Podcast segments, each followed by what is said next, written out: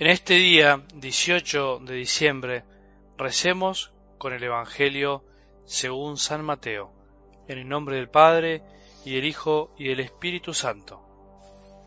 Este fue el origen de Jesucristo.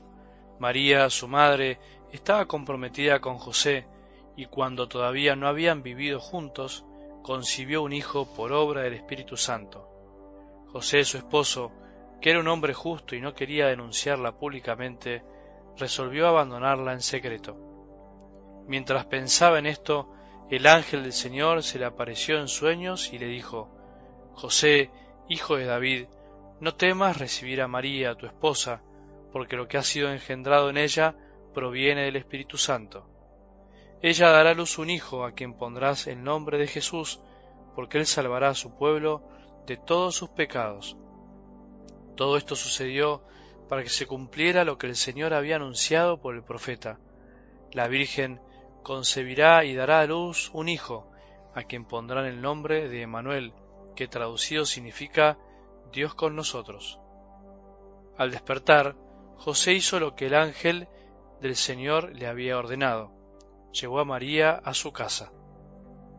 Palabra del Señor.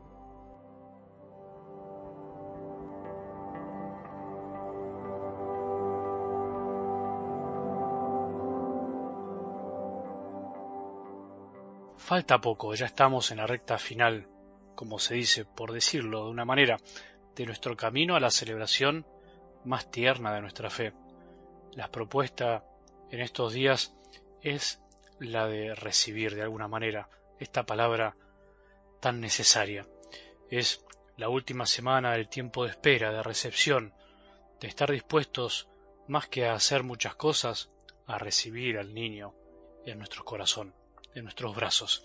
¿Qué hacemos cuando un niño viene a nuestra familia?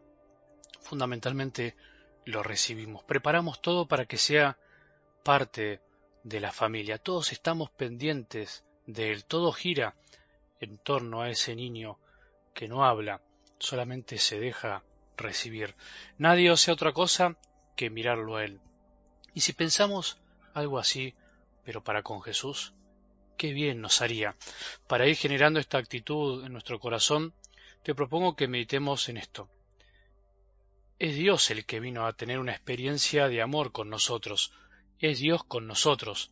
Así lo anunciaba el profeta Isaías. Por supuesto que nosotros tenemos que estar con Él, ¿no? Pero antes que nada es reconocer que es Dios con nosotros. Eso es lo que hay que aceptar, recibir. Por supuesto, Junto al niño que vendrá aparece la figura de María y José. Por eso hoy escuchamos la llamada anunciación a José. Dios también tuvo que enviar un ángel a José para que no tema, para que no huya de su plan, para que se deje sorprender, para que reciba a ese niño, aunque no era suyo, para que lo adopte. Hasta que José no recibe en sueños esta invitación a animarse, a no temer, a darse cuenta que Dios podía estar ahí en esa situación tan difícil. No descubre que Dios estaba en esa situación que él consideró al principio confusa. No podía verlo, no entendía el plan de Dios. No podía ver el plan de Dios en esa sorpresa que lo entristeció seguramente de María embarazada sin que él haya hecho nada. No sabemos lo que habrá pasado por el corazón de José, pero sí pero si había decidido abandonar a María, quiere decir, por supuesto, que no entendía lo que pasaba, y además viendo que María estaba embarazada y que él no era el padre, había decidido abandonarla, porque las cosas no habían salido como él pensaba y deseaba. Y en medio de toda esta confusión era difícil pensar que Dios podía estar detrás de todo eso. Su mujer, con la que él se iba a casar, pero todavía no convivía, estaba embarazada. ¿Era posible que Dios esté detrás de semejante noticia, ¿qué habrá sentido José en su corazón? Por eso algo del Evangelio de hoy nos ayuda a preguntarnos cuántas veces pensamos que Dios no puede estar donde nosotros creemos que no tiene que estar, o cuántas veces Dios en realidad está donde nosotros pensamos que jamás podía estar. Pensémoslo en lo de cada día, pensalo en algo que te pasó alguna vez, algo difícil. ¿Por qué nos pasa esto? Porque nos equivocamos cuando somos nosotros los que queremos por decirlo de alguna manera, fabricar las experiencias de Dios. Sin embargo, Dios nos sorprende siempre. Dios se divierte, eh, irónicamente, lo digo sorprendiendo al hombre, calculador, matemático, temeroso y desconfiado. Decimos a veces muy seguros, tuve una experiencia de Dios en esta situación, acá, allá, en este retiro, en esta Navidad, ese día lo sentí, pero ¿y si pensamos al revés? Porque es Dios el que vino a tener una experiencia con nosotros, entonces es Él el que elige en qué momento quiere tener una experiencia con nosotros.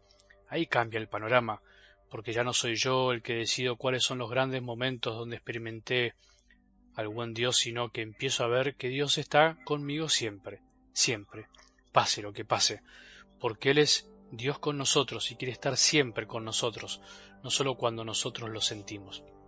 Por ejemplo, está ahora en tu dolor porque se acerca la Navidad, donde no vas a poder estar con aquel que vos querés y quisiste tanto. Dios está, aunque en esta Navidad esté enferma aquella persona que vos querés tanto. Dios está en esta Navidad y estará con vos aunque estés atormentado por algún pecado, por alguna debilidad que no podés dejar, aunque estés muerto de cansancio por este año que termina y no supiste parar. En esta Navidad Dios estará con vos a pesar de que tu hijo esté alejado de tu corazón y no te escucha o esté alejado de Dios y de la iglesia. En estos días, mientras todo el mundo corre para comprar no sé qué, incluso nosotros también, Él está, está siempre, pero sencillo y oculto, en medio de un mundo alocado. Dios está con nosotros. Esa es la certeza de la Navidad. Esa es la certeza de esta cercanía de la fiesta que vamos a celebrar.